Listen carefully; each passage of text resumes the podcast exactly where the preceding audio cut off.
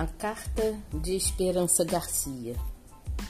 Esperança Garcia foi uma escrava alfabetizada ilegalmente por padres jesuítas no final do século XVIII.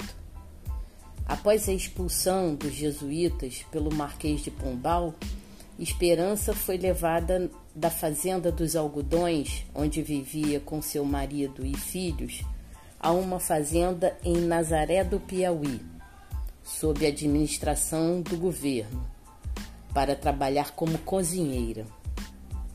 Em 6 de setembro de 1770, Esperança Garcia escreveu uma das mais antigas cartas de denúncia sobre os maus tratos contra escravos dirigida ao então presidente da província de São José de Piauí.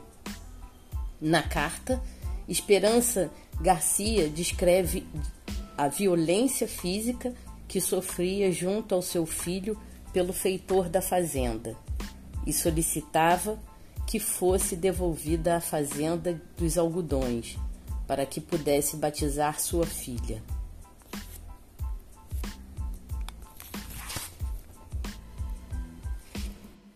A carta escrita por Esperança Garcia foi encontrada no arquivo público do Piauí pelo historiador Luiz Motti, quando realizava sua pesquisa de mestrado em 1979.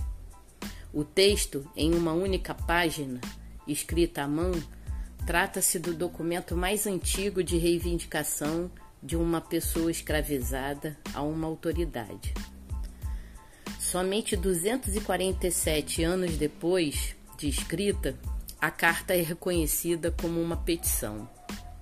Como um documento histórico, ela ainda descreve os maus tratos aos quais a população escravizada era submetida.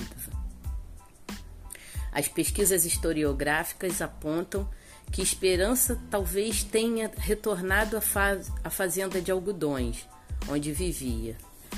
Essa possibilidade respalda-se em um documento de 1778, oito anos após o envio da carta, com a relação de, escravizados dessa fazenda, onde é mencionado o casal Esperança e Inácio, ela com 27 anos, ele com 57. Esperança Garcia tinha apenas 19 anos quando escreveu a carta reivindicando direitos ao governador. Este documento também consta na obra Piauí Colonial, População, Economia e Sociedade, de Luiz Motti. Essa carta foi é, retirada, foi é, pesquisada no site esperançagarcia.org. Eis a carta.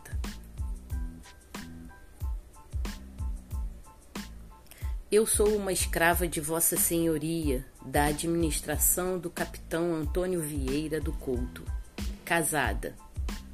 Desde que o capitão lá foi administrar, que me tirou da fazenda Algodões, onde vivia com o meu marido, para ser cozinheira na sua casa, ainda nele ainda nela passo muito mal.